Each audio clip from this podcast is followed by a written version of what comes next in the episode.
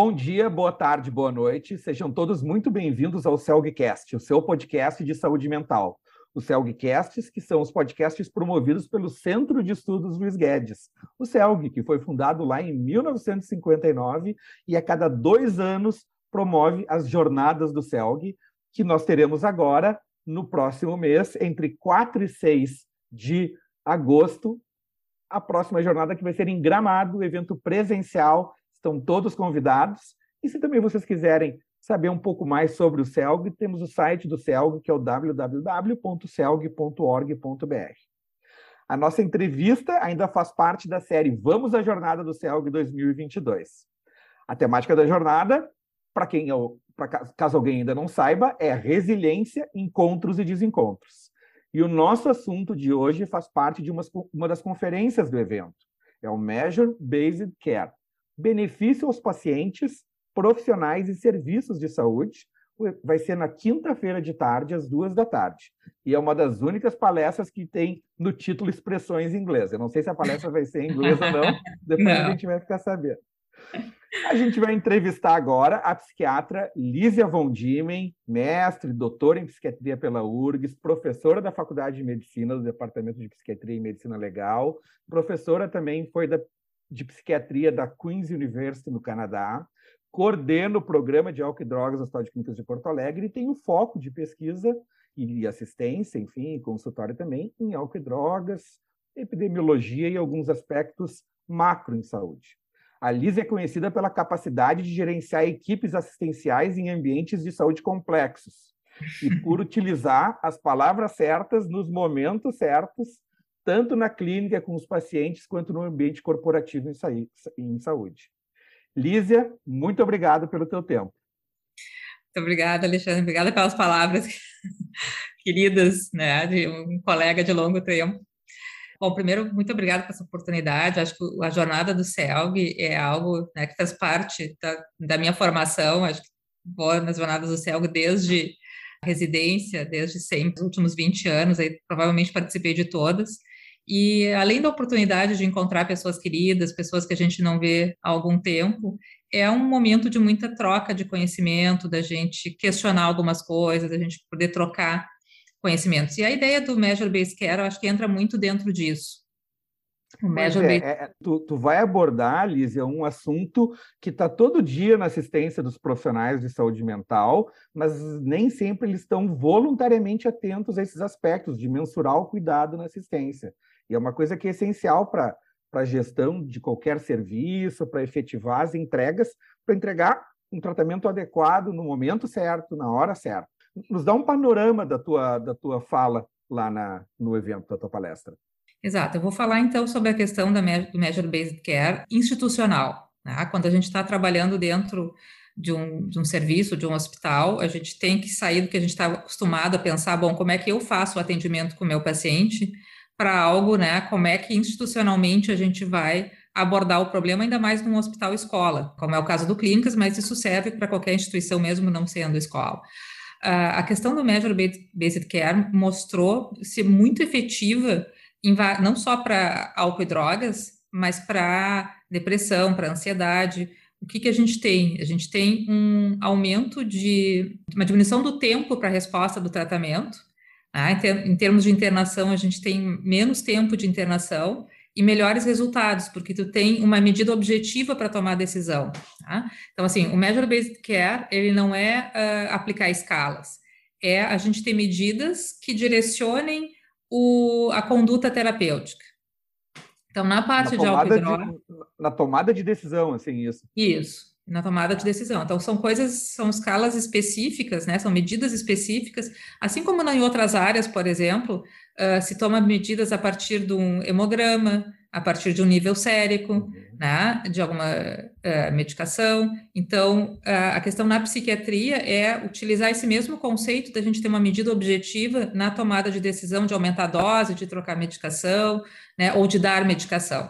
Na parte de álcool e drogas, a gente já vem usando esse conceito, uh, por exemplo, na abstinência de álcool, usando a CIVA, a R, né, que é o padrão para tratamento de abstinência de álcool, que se é um mostra quando a gente... Né? Um questionário, que quando a gente aplica, eh, dá medicação baseado em sintomas medidos por esse questionário, a gente tem né, uma, um menos uso de benzodiazepínicos, uh, tanto menos uso, quanto um uso mais adequado quando tu precisa de doses mais altas, né? É um, é um uso mais racional da medicação, por exemplo, para tratar abstinência de álcool.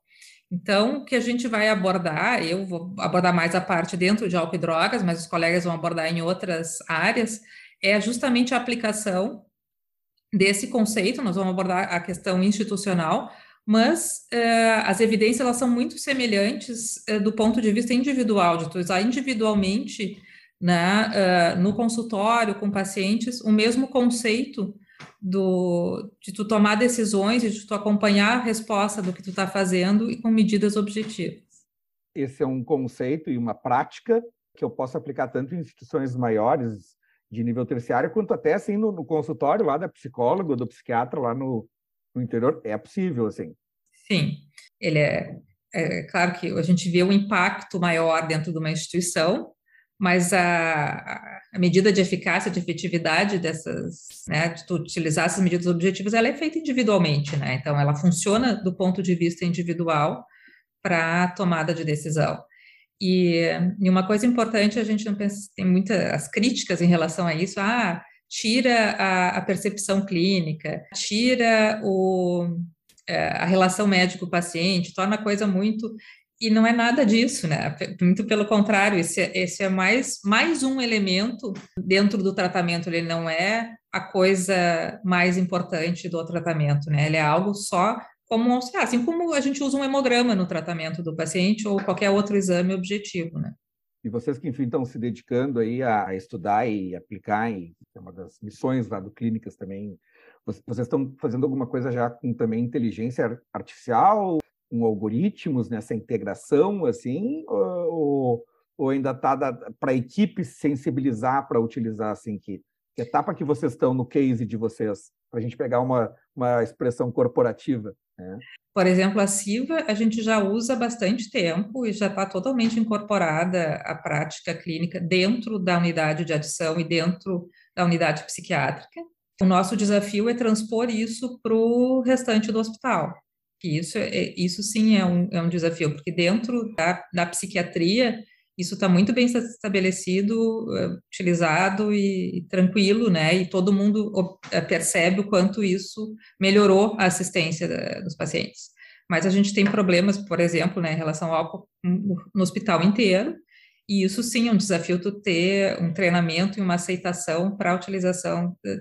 Mas pegando esse caso, por exemplo, lá na, no hospital onde eu trabalhei no Canadá, eles, o hospital inteiro era treinado para utilizar a SIVA, isso era já padronizado, né? O paciente entrava e se tinha problema com álcool, entrava num protocolo de aplicar a SIVA de acordo com a frequência lá estabelecida por eles. Mas era ninguém questionava se era importante ou não, era uma coisa no hospital inteiro. Então, isso é algo que a gente ainda tem um desafio dentro do clínico, que eu acho que esse é o grande, a outro grande desafio que que também eu tenho estudado e vou falar um pouquinho sobre isso, que é sobre a ciência da implementação, que junta esses dois mundos, né? Porque uma coisa é tu poder saber que precisa utilizar e a outra coisa é como é que tu implementa isso, que tem toda uma ciência e uma metodologia específica para isso também. A Elisa vai lá na jornada. Então, Exatamente. É, podem já engatilhar. Não se esqueçam de até acompanhar a gente também no YouTube para ver a Lísia, para quando ela aparecer lá. Doutora Lísia, quando é que vai ser a sua aula? Enfim, fazer umas perguntas também. Lísia, vou, vou, vou, tentar fazer uma integração aí. A, a, jornada, a temática dela é resiliências, encontros e desencontros. Faz algum link assim com a, com a temática de vocês? Principalmente com a resiliência, né, Alexandre? Porque tudo isso que quando a gente está querendo botar uma coisa nova, implementar uma coisa diferente, melhorar a assistência, é, é necessário um alto grau de resiliência institucional, né? não só individual, no sentido de poder te adaptar às mudanças, de poder estar sempre né, uh, se adaptando às inovações, mas institucionalmente isso é muito complicado. Qualquer coisa nova que, que se tente mudar exige uma, né, uma resiliência corporativa, vamos dizer assim, né? De aceitar mudanças, de trabalhar com mudanças, de aceitar, bom, o que eu estava fazendo está bem, mas talvez eu possa fazer melhor, né? que é algo que, de um, ponto de vista individual, já é difícil, institucional é mais complicado ainda. E, e, e, aí que entra a coisa da essência da implementação, que a gente vai falar, como é que tu sai do ponto de vista individual e pensa institucional até né, eh, em saúde pública, de muda, melhora de atendimento para a, a, grande questão é como é que a gente faz que o melhor atendimento chegue à população da melhor maneira possível. Então, a ciência da implementação ela fala um pouco disso também. Tá bom.